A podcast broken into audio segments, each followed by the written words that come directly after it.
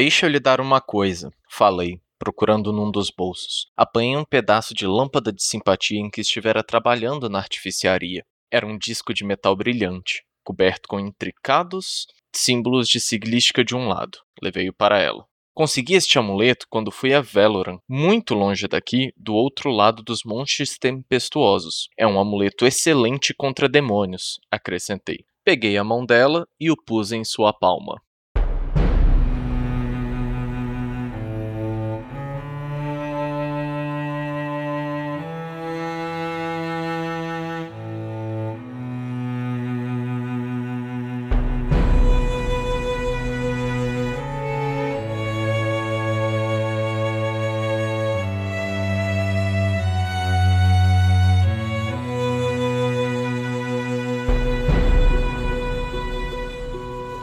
Pessoal, vocês estão ouvindo o 33 episódio dos Quatro Cantos, o nosso podcast de releitura da Crônica do Matador do Rei, do Patrick Rothfuss. No episódio de hoje, que se chama O Vaso dos Mothn, a gente vai comentar os capítulos 82 e 83 do Nome do Vento. Eu sou o Arthur Maia e estão aqui comigo a Rayane Molinário. Oi, gente, tudo bem? O Bruno Amorim. Poico!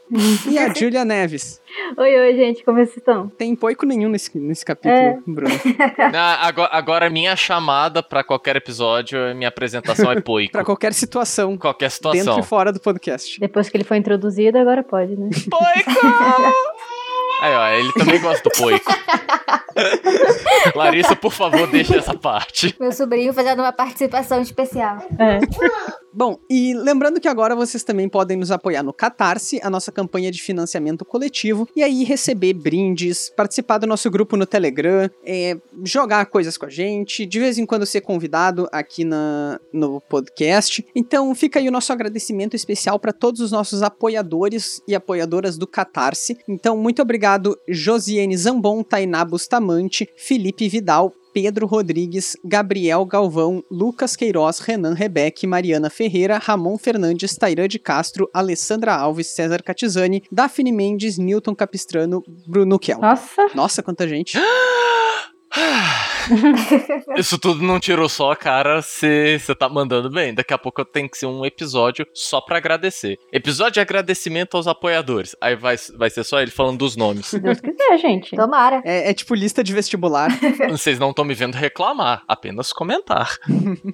Pra hoje, então, como eu tinha comentado antes, a gente tem dois capítulos, né? O capítulo 82 e o capítulo 83. E eles dois são o fechamento de todo esse arco em Trebon. Né, no qual o Kvof e a Dena estavam lá, encontraram com o Dracos, e o Kvof vai lá procurando coisas do Chandriano e tal. E tudo isso, então, se fecha aqui nesses dois capítulos. Lembrando que ele começa, o, o capítulo 82, que se chama Freixo Humo, quando o Kvof acorda logo depois de ter é, de ter matado o Dracos, né, derrubando aquela roda de ferro em cima dele, coitado. Finish him. Tadinho. Tadinho do bichinho. Ele merecia mais. Sofrer mais? Não, não mais rodas de ferro, merecia coisas melhores.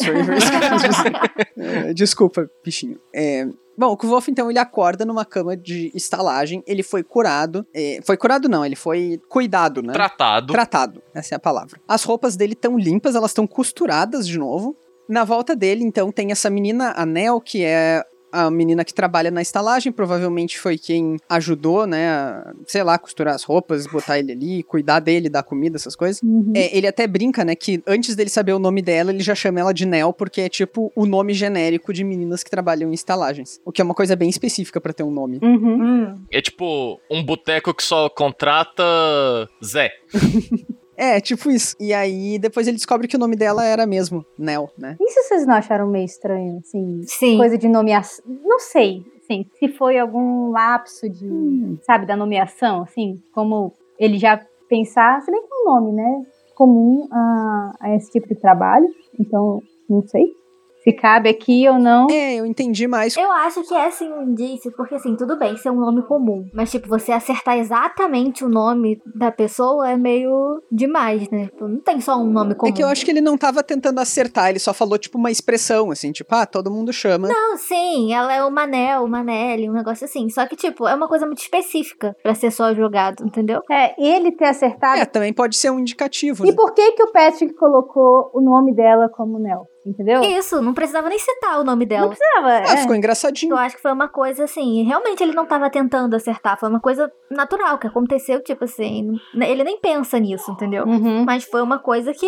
escapou, como se fosse um talento É, mesmo. eu acho que foi só é, disso, desse, desse snowflake dele, de tipo assim, ah, porque eu, eu conheço tudo, eu já viajei muito pelo interior. Pessoas do interior normalmente se chamam Nel. Quer ver? Oi, Nel. Nel. Papá! Eu Acho que é muito disso. Eu acho que não é uma coisa assim jogada, porque acontece o mesmo com a Nina. Tipo, ela fala o nome completo Uhum. dele e aí ele adivinha o apelido Ah, dela. É verdade. Entendeu? Sim. E aí ela fala, tipo, ah, minha avó me chama assim. Então, assim, é uma coisa muito específica pra ser coincidência acontecer duas vezes no mesmo capítulo, entendeu? É, tô convencido. Eu não tava convencido, agora eu tô. É? Outra coisa que me chama atenção aqui é que vocês lembram quando o Wolf encontrou a Dena, né, numa estalagem? Em comparação Uhum. com o como a Dena foi tratada e como o Wolf foi tratado, foi Uhum. muito diferente. Vocês lembram que ela era vista como a sobrevivente do casamento. Todo mundo com desconfiança, todo mundo meio arredio até com ela, assim, né? Tentaram passar a perna nela, Mal né? cuidaram dela. é, exatamente. Mal fizeram o curativo na testa. E aí aqui o Kvof, pelo contrário, ele é visto como o herói que matou um demônio e, portanto, salvou a cidade. Uhum. E aí ele recebe todos os cuidados e, e,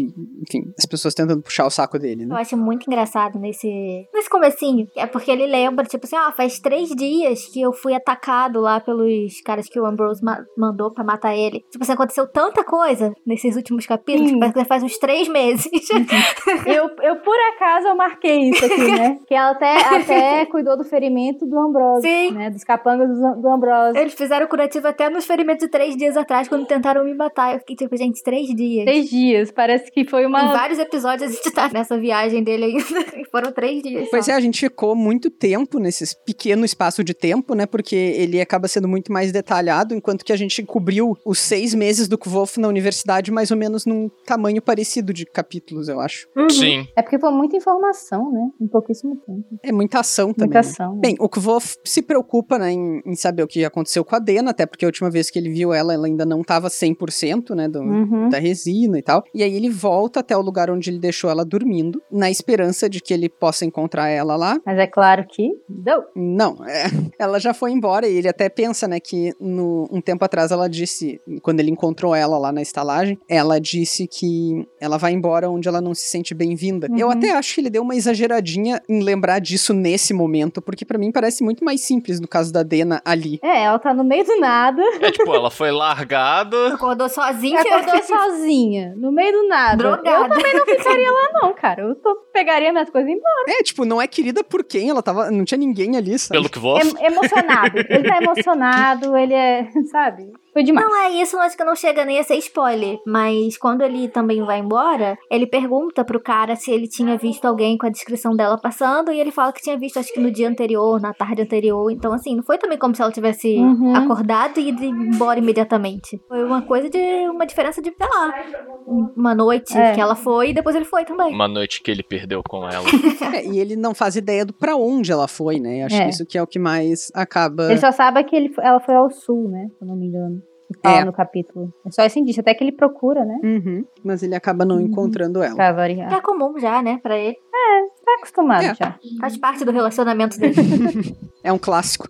É, o prefeito e o condestável da cidade também fazem questão de chamar o Kvolf pra conversar. Eles agradecem ele, eles também fazem algumas perguntas, né? Porque pra eles aquele Dracos é um demônio Uhum. e o Kvolf decide meio que se aproveitar da situação. Ele não corrige. Claro. né? Ele, ele diz que era um demônio mesmo, e aí ele sai como herói, e ele aproveita essa superioridade moral que ele tá nessa hora pra aproveitar e perguntar sobre o que que os Mothin encontraram, né, que, no Uhum. que causou o massacre no casamento e tal. E aí os caras dizem que vão ver, etc. O Kvolf também pergunta o que aconteceu com o corpo do Dracos, né, e aí os caras dizem que eles fizeram o que se faz com um demônio, que é queimar e enterrar. E o Kvolf fica super triste porque, enfim, É. era um... Era um Dracos. Ele só fica pensando na parte da ciência, né? Quanto que perdeu-se aí, né? De informação. De que ele poderia vender também. É, também é isso que eu ia falar. O quanto que ele podia pegar ali do Draco pra vender. Ele mesmo fala que valia o resgate de É, um mas rei. eu, eu penso, eu penso também que ele pensa muito nessa parte da, é, da universidade, né? O quanto que eles podiam tirar disso, do Draco, sabe? Uhum. Não é uma coisa comum, né? Sim. É, tanto que nessa hora ele até nem chega a pensar na- no dinheiro, né? Uhum. Nesse momento ele pensa muito mais nisso mesmo. Ele pensa mais nisso, é, ele pensa mais no. pô, o quanto de conhecimento que a gente podia tirar disso, sabe? E agora virou cinza. Então. Então, o Kvof volta lá pra caminha dele, né? É isso que ele faz? Uhum. Isso, as pessoas vão indo lá pra falar pra ele o que, que eles sabiam do, va do vaso, não, né? Do que, que o cara tinha. Uhum. Só que ninguém sabia muita coisa. Eu só posso, eu só posso falar uma coisinha rapidinho? Claro. É que aqui, logo no começo, quando ele acorda tal, ele tá todo ferrado, antes dele procurar a Dena, tudo, ele fala de novo do vinho de morango, né? Ah, sim. É verdade. Ele leva o vinho, na verdade. Antes de procurar ela, ele leva, ele deixa pra ela o negócio de comida. Sim. Bota até uma setinha, um- tipo, uma carta, né? O mais próximo de uma carta que ele tinha. É. Tipo, ah, eu deixei isso aqui pra você. Ele escreve lá, né, um carvão e tal. Isso. E outra coisa que é legal a pontuar é que ele meio que. Ai, como é que fala a palavra? Quando ele, ele queima o batente do, do taberneiro, sabe? Do, Faz a simpatia. ele faz a simpatia. E, ó, o verniz começou a em- empolar e carbonizar-se num ciclo preto em volta do alto de ferro. Então, isso ele já mostrou ali também que. hum, é porque o cara, ele meio que dá um- uns tapão nele, e ele vai lá e fala: olha, sabe, agora vai buscar o que eu pedi. Isso, ele faz uma exibiçãozinha pro cara. É, ele fez pra meio que se mostrar superior, sabe? Pra assustar o cara Uhum. mesmo. É, é meio tênue é, a linha onde o Kvof tá usando os dons de atuação dele nessas horas. Uhum. Por uma necessidade e até onde é por prazer, né? Porque ele claramente gosta de fazer isso. Sim. Sim. De intimidar e tal. A gente já viu algumas vezes ele fazendo isso, né? Por exemplo, lá em Tarbia, quando ele vai pegar a roupa, que ele sai peladão. Do nobre, né? Uhum, Então, é... Aquela cena é muito boa. Ele faz isso, né? Ele faz isso. É, é- ele consegue se impor mesmo sendo. Ele é novinho, né? O do cavalo também, pé de meia. É, o Caerva. Também é a né? mesma coisa. Então, mais uma vez ele se mostrando aí. Meio snob. Ele se diverte também, né, quando tá fazendo. Sim, entra, entra no, no personagem mesmo, total, sabe? Até que ponto ele já é o personagem. Exato. Bem, então, enquanto o Kvof tá lá descansando e recebendo as pessoas que estão contando tudo que elas sabem a respeito do segredo dos Mothin lá, e nenhuma delas é muito útil, eventualmente chega uma menina chamada Venarinia Greyflock, que se apresenta pro Kvof e diz que ela viu, né, o, o que, que os Mothin tinham desenterrado. O Kvof até comenta, e foi que a Rayane falou antes, que ele adivinha o apelido dela, né? Ele diz, tipo, ah, ninguém deve te chamar de Veraninha. Uhum. Eles te chamam de Nina, né? E aí ela concorda. É, ele podia ter falado várias coisas com o nome dela, né? Podia ser Vena. É, tanto que, tipo, ele até fala assim, ah, é o nome de uma flor, não sei o quê. E aí depois ele vai logo, tipo, ah, devem te chamar de Nina. Por exemplo, não é que nem, por exemplo, Daniela, sabe? Que é Dani, é um pedaço, Uhum. sabe? Não, Nina não tá escrito. Tem as letras no nome dela, mas não tá escrito juntinho, né? Uhum. Não é Vena, podia ser Vena. Ah, não, é Nina. Uhum. E, e acho que isso suporta bastante, né? A, a percepção da Rayane de antes lá de que o Wolf tenha é, escutado o nome da. Não escutado, mas enfim, adivinhado por conta de nomeação, né? o- Uhum. O, nome Uhum. da Nel. É, tanto que aqui ele faz sem querer também. Ele não tava, tipo, tentando adivinhar. Ele tava só falando com ela Ele de é. um jeito legal, simpático, né? Pra deixar ela à vontade. E, tipo, ele simplesmente adivinha. Uhum. Sim. Bem, o que a Nina tem pra contar pra ele, então, é que o que os Mothin desenterraram lá do quando eles estavam é, construindo lá no Morro dos Humos, né? Foi um vaso. Um vaso grande, decorado, com pinturas, com coisas escritas, e ela começa a descrever as pinturas e o Kvof claramente identifica o Chandriano. Uhum. Ó, tinha uma mulher segurando uma espada quebrada e um homem do lado de uma árvore morta, com um cachorro mordendo a perna dele. E- Eu fiquei bem intrigado com esse cachorro Aham. mordendo a perna aqui, porque Não estaria aí à toa. assim. sabe se tu vai fazer uma pintura do Chandriano, É, porque porque o cachorro, né? E esta pessoa nunca mais foi vista.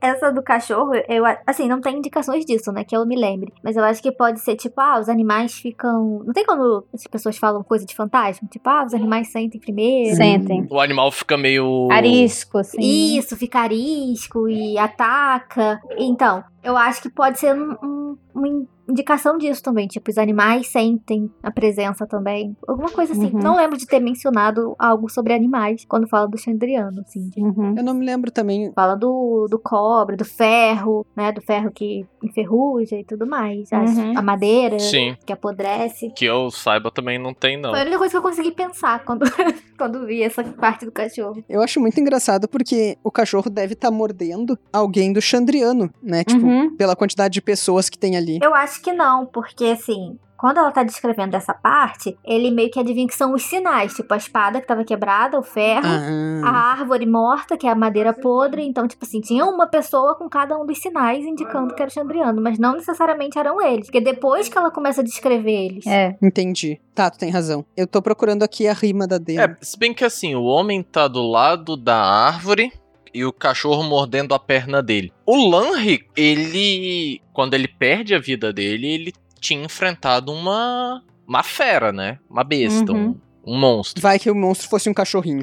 Às vezes, não necessariamente tipo um cachorrinho, mas é, assim como tem mitos de, de grandes demônios em forma de cachorro, em forma de coruja, em forma de não sei o que, quem sabe não era alguma coisa assim. é, pode ser. E talvez a representação acabe fazendo parecer que é um cachorro, né? Nas... É, É, e a Nina também é uma menina de 13 anos, né, gente? Então, É, talvez o que ela viu foi a melhor forma de descrever, sabe? Pode ser algo assim também. também. Isso é uma coisa engraçada que tu falou, Julia, Hum, sobre ela ter 13 anos, porque o Kvolf trata ela que nem uma criança, né? Sim. E a idade deles não é tão diferente assim. Claro que faz diferença naquele No período da. final ele fala assim, ela era linda. Repara? Aham. A, a interação toda deles, enquanto ela tava frágil, ele tratou ela como uma criança. A partir do momento que ela ficou melhor, ele percebeu que ela era bonita, sabe? Então, assim. é muito daquilo dele, dele sempre. Até mesmo por conta da vida que ele teve em Tarbian, ele teve que amadurecer muito rápido. Então, tipo, pra ele, não são todos que são tão maduros quanto ele, tendo essa idade dele. Então, Uhum. por isso que ele fica naquela de, ah, o resto é tudo criança. Eu acho que tem um pouco Eu acho disso que ele também. tem muito de, de, de proteção também, sabe? É. Com pessoas que estão numa situação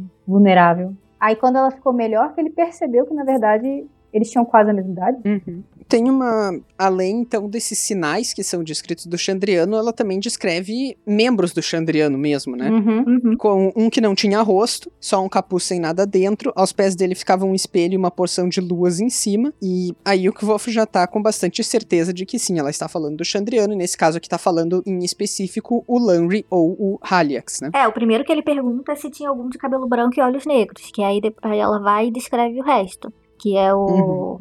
Esse, né? Com as luas ao redor e o espelho. Uhum. E uma mulher que tava toda nua. Uhum. Essa me deixa muito confusa. Seria. né? É. Quem seria essa? Existe sim a teoria de que tem é, entre o Chandriano, um deles é uma mulher. Mas eu acho que pode ser a. a moça dele, que eu esqueci o nome. A Lira? A Lira. É, eu acho que tem mulheres, até naquele teve um, um episódio até que a gente falou sobre isso, e lá no primeiro capítulo, quando ele encontra o Chandriano pela primeira vez, tinha uma mulher também. Só que, que eu me lembre, ninguém tava sem roupa. É. Essa daqui foi mais específica, assim, tipo... Pois é, a, a gente com certeza sabe que pelo menos uma mulher tem no Chandriano, né? Questão- O que a Uhum. gente tinha ficado em dúvida naquele outro episódio era quantas. Uhum. É, verdade. Mas tem aquele negócio também, não sei, né? Eu tô pensando muito no artista que fez esse vaso, sabe? Porque ele nunca viu, né? Sim, quer dizer, não sabemos. Mas se viu, provavelmente tá morto. E aí, é, essa coisa do, do, do nu feminino é super comum em arte. Então, assim, você vê mesmo em pinturas nossas, sabe? Nascimento e tudo, Uhum. as, vou botar aqui, deusas, né, essas coisas, geralmente estão nuas. Então, não sei, né, se teve alguma relação a isso ou não.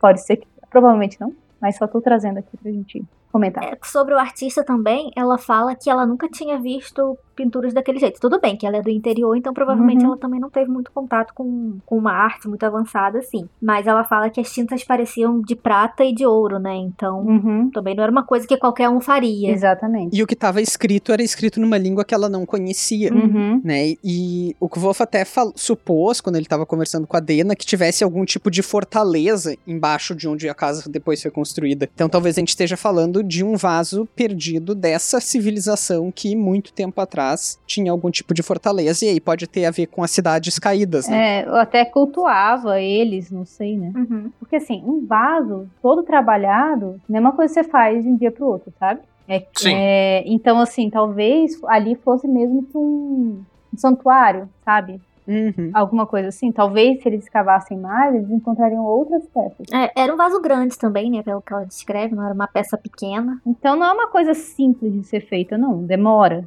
né? E aí. Talvez não seja nenhum vaso. Pode- Pode ser uma parte de uma coisa, de alguma coisa também, que Uhum. eles não desenterraram o resto, entendeu? Sim, o Kvoth nunca viu. Ele tá indo pela base da, da Nina, né? Isso. E ela viu muito rápido. É, ela viu rápido. É uma menina do interior também. Não sabe realmente o que que era, né? Uma coisa que eu tô notando agora que vocês falaram sobre a Nina ser uma menina do interior é que o sotaque desapareceu nesse capítulo. É verdade. Não só dela, de todos os outros personagens.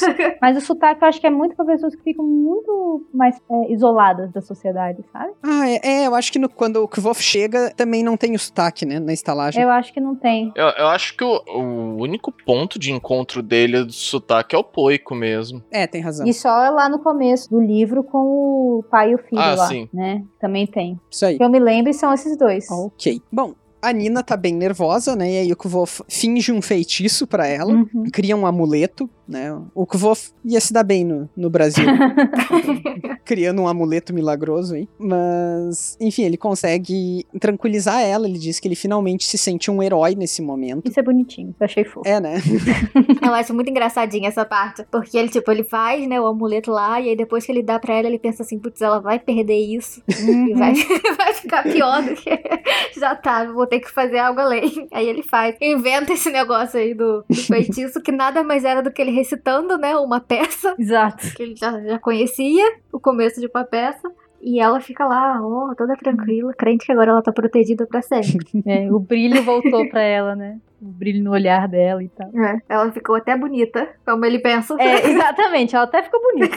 É, mas é bonitinho, assim, essa mentirinha que ele conta, sabe? É só pra deixar ela mais calma, em paz mesmo. Só pra dar uma esperancinha. Essa interação entre os dois, eu acho fofa, sabe? Eu acho É. ele, ele muito tranquilo, muito, muito maduro nessa parte, assim, com ela. É, dessa relação deles também, eu acho que é legal porque mostra, assim, é que ele tem esse cuidado com as pessoas. Tipo, ele, por exemplo, ele cuida da Auri, a Dena também, mesmo ela sendo mais desapegada e sabendo se virar mais sozinha. E com essa menina também a mesma coisa. Ele tem um cuidado com as pessoas, assim, que ele vê Uhum. que a pessoa tá muito nervosa, muito assustada. Ele tenta fazer a pessoa se sentir bem, né? Sim. tenta se aproximar, deixar a pessoa confortável. Ele tem esse cuidado. Então, isso é, assim, ele tem um monte de características que oscilam, né? Ao mesmo tempo que ele pode ser muito arrogante e, e tratar uma pessoa muito mal, ele também pode ser super legal com alguém. Uhum. E nesse capítulo a gente teve os dois, né? Tanto cuidadoso com ela, quanto meio,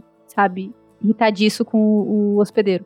Então, Uhum. foram os dois lados do Kvoth no mesmo E capítulo. os dois bastante calculados, né? Sim. Uhum. E ele até fala no finalzinho, né, que se a gente quiser procurar onde que começou essa idealização da figura dele como herói e tudo que seja, pode começar por aqui. Uhum. Porque é aonde ele realmente gostou. Tipo assim, ele já tinha, né, desde a universidade, aquela sensação de que quando deixava a história crescer, ele gostava. Uhum. Algumas ele até incentivava. Mas aqui ele gostou mesmo da sensação de se sentir um herói, uma pessoa que ajuda outra pessoa. E de realmente ter ajudado, não ter sido só algo Uhum. aleatório. Alguma ação que ele fez, assim, né? Eu acho que. Isso. Eu acho que o que ele fala aqui é um pouco diferente mesmo. É no sentido de que, pra ele, as coisas heróicas que ele fez são essas coisas que muitas vezes nem vão pras histórias. Uhum. Isso. Né? Então, tipo, se tu quer saber o, o verdadeiro heroísmo que tem no Kvof, foi nesse gesto, não foi em jogar a roda de, de metal lá em cima do dragão. Uhum. Bem, o capítulo 83 se chama Retorno.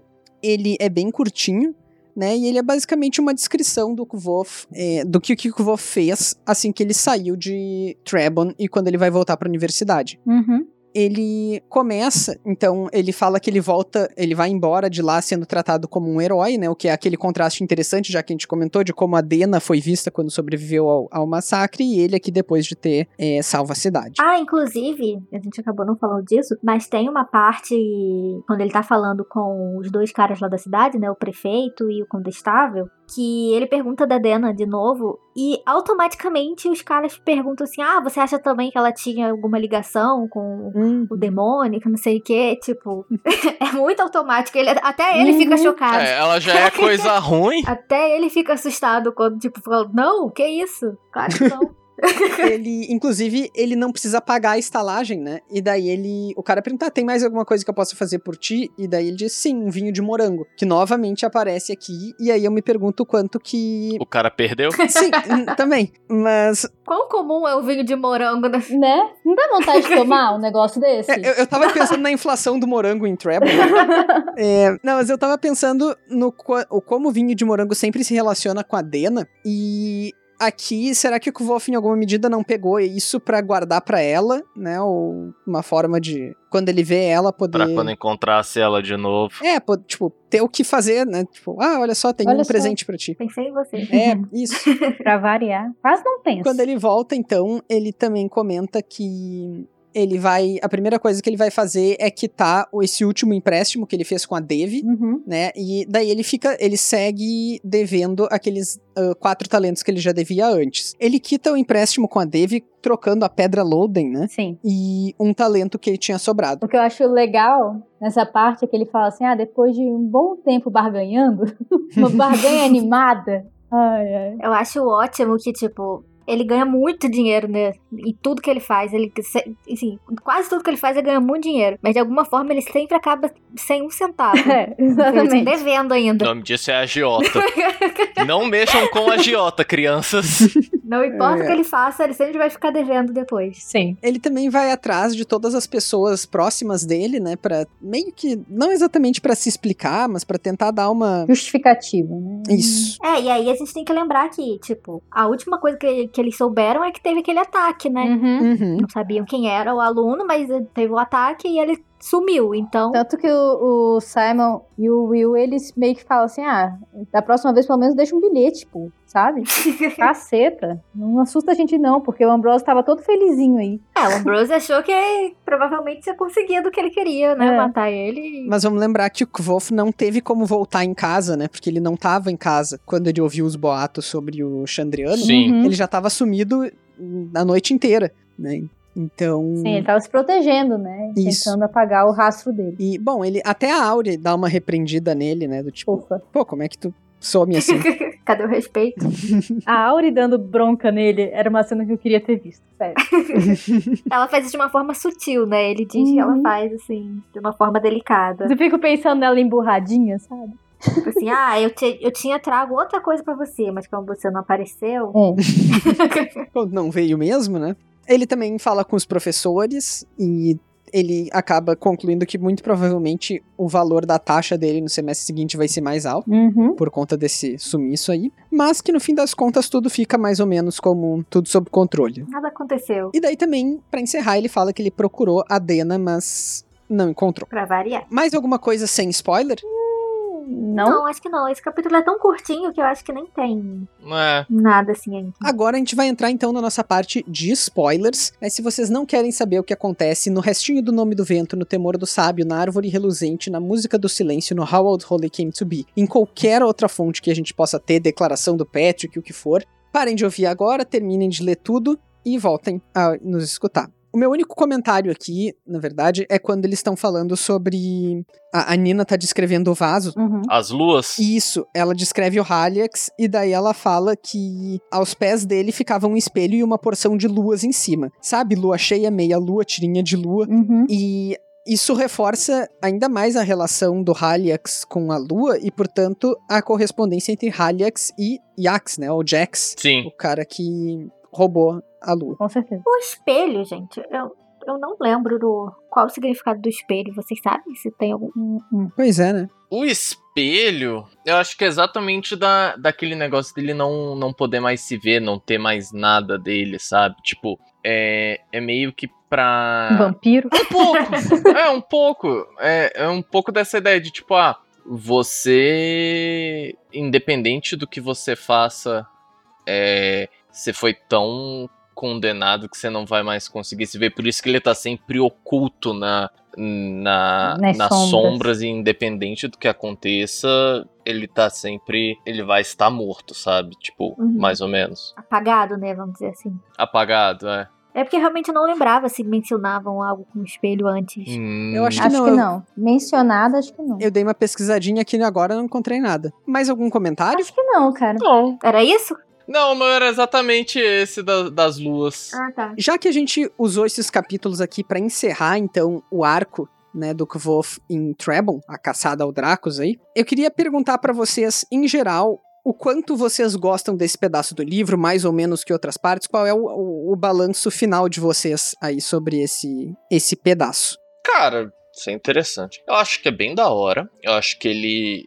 Exatamente porque ele mostra lados diferentes, assim, do que Voth, essa parte de exatamente de começar a enaltecer o herói e essas facetas dele de conhecimento, muito de conhecimento dele de Tarbian do que conhecimento da universidade. Então você vê que, tipo, ele levou aquilo pra vida, tudo aquele sofrimento que ele teve. E, tipo, é também o que, mesmo o grande e poderoso Kvoth, ele também já foi muito tapeado. Tipo, de- com, no caso aqui, eu digo a parte do, do cavalo, que ele foi super tapeado. Mas, é, no geral, eu gosto. Uhum. Julia, Rayane? Eu gosto dessa parte, eu acho que é ação, eu acho que é um- uma parte que é, uma- é mais. Você lê com mais rapidez, você quer saber o que vai acontecer. Mas não é a minha parte favorita do livro, sendo sincera. Eu gosto mais do anterior, da parte da universidade, sabe? Assim, não é. Pra mim, não é o clímax maior do, do livro, assim. É o clímax, mas pra mim não foi a parte que eu mais gostei, assim. Mas é uma parte que eu gosto, sim, sabe? Eu acho que é a parte de ação e ele demonstrando o que ele aprendeu até aqui, né? Então, é isso.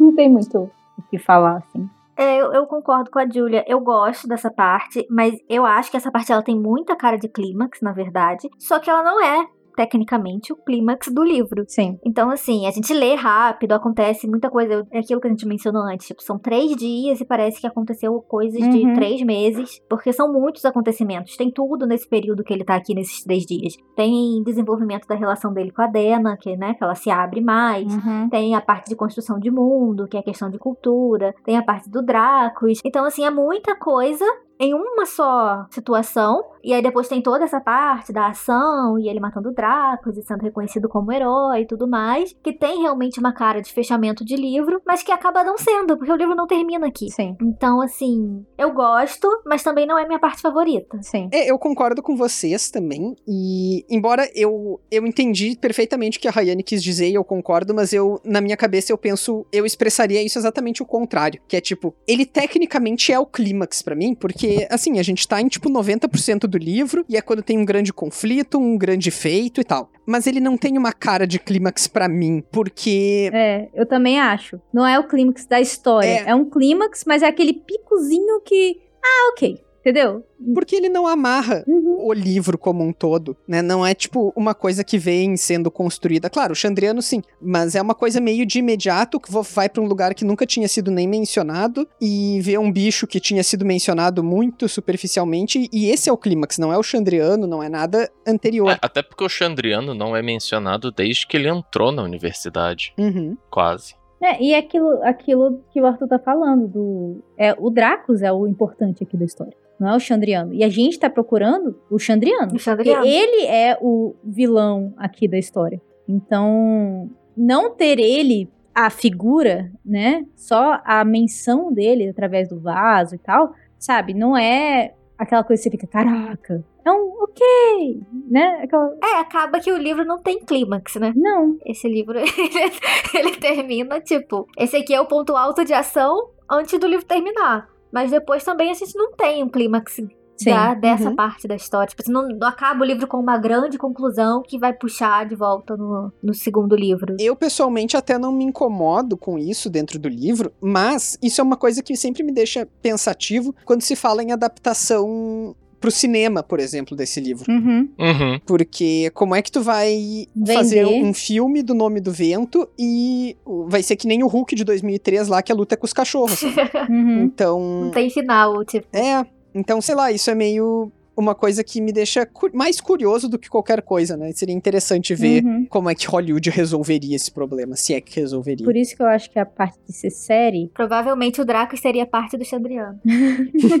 não duvido. É, assim, esse negócio da adaptação. Ou eles teriam que vender realmente como uma trilogia, né? Porque geralmente o que faz? Vamos testar um pra ver se vai dar bom, pra ver se a gente vai continuar com a sequência, né?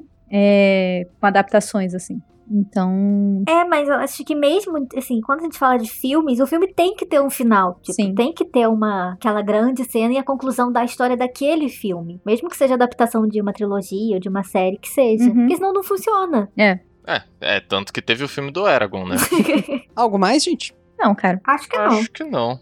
Então tá, pessoal, muito obrigado a vocês que nos ouviram até aqui. Se vocês quiserem se comunicar conosco, trazer perguntas, eh, dicas, né, sugestões, reclamações, elogios, o que vocês quiserem, vocês podem nos, nos contatar pelas nossas redes sociais, que quais são elas, Rayane? Então, vocês podem achar a gente lá na página do Facebook, que é Os Quatro Cantos. No Twitter, que é arroba os quatro numeral cantos por extenso. No Instagram, que é podcast quatro numeral cantos por extenso também. No e-mail, que é podcast os quatro cantos, tudo por extenso. E vocês podem escutar a gente nas plataformas que vocês já estão acostumados, que é Spotify, SoundCloud, é, Apple Podcasts, no YouTube também a gente tá. Agora a gente tá trabalhando para atualizar os episódios que estavam faltando. E é isso, mandem dicas, sugestões, se a gente não percebeu alguma coisa que vocês perceberam nesse episódio, se vocês têm teorias também. É muito bom a gente ter esse contato com vocês. A gente tá, tá sempre tentando trazer, né, coisas que vocês comentam Uhum. com a gente.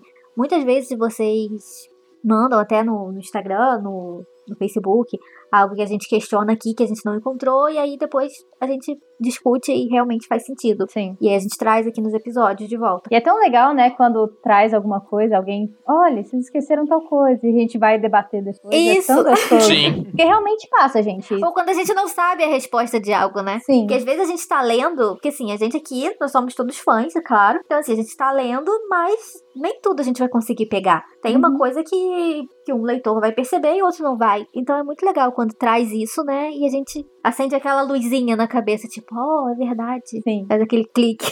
então é muito legal quando vocês trazem isso pra gente. E eu acho que é isso. Acho que eu falei todas as redes sociais. Ah, a gente também agora tem o grupo no Facebook. Se vocês quiserem entrar lá, só mandar solicitação. E é isso. Isso aí, e vocês também podem nos apoiar no Catarse, né? Fazer como os nossos vários apoiadores e participar lá do nosso grupo no Telegram, participar do programa e receber brindes, participar dos sorteios, enfim, tem várias coisas legais para os nossos apoiadores. A gente volta em breve com o nosso 34 episódio e aí a gente vai discutir os capítulos 84 e 85 do Nome do Vento. Até mais! Tchau, tchau. Tchau, gente. Até a próxima. Tchau, gente.